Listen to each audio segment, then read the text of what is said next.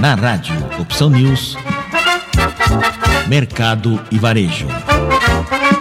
O maravilhoso mundo do consumo e das compras. Com Marco Ribeiro.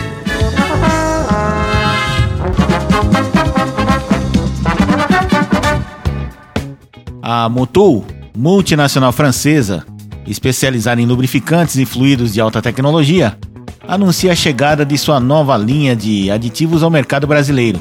O lançamento está alinhado à estratégia global da companhia de diversificar o portfólio para responder à evolução dos motores.